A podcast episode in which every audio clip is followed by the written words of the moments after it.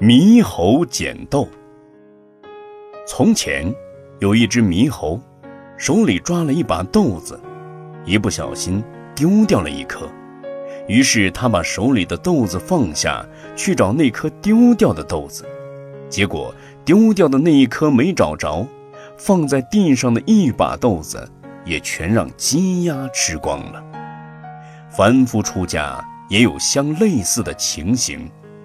先毁破了一戒，却不加以忏悔，因为不忏悔的缘故，开始放纵自心，毁破戒律，后来干脆一切戒律都舍弃掉了，就像那只猕猴一样，丢了一粒豆子，便舍弃了一把豆子。